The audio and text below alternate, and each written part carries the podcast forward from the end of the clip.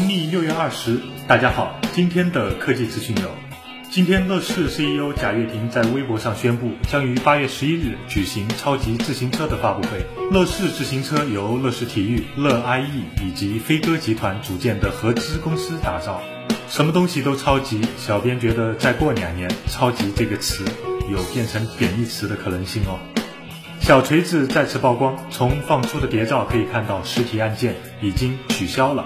据传，锤子新机将会叫做 U1，有八九九的低配版和一千五高配版两个版本。即将发布的三星 Note 5和 S6 Edge Plus 已经现身工信部网站，并获得了入网许可，都将支持全网通和双卡双待。目前国行版三星 S6 和 S6 Edge 双双降价八百元，多好的时机啊！我还是再等等 iPhone 6s 吧。近日有网友曝光了索尼 Z5 和 Z5 Compact 的谍照，最大的亮点是 Z5 的指纹识别按键竟然放在了机身的侧面，而索尼将在下月二号举办新品发布会，我的大法早已饥渴难耐。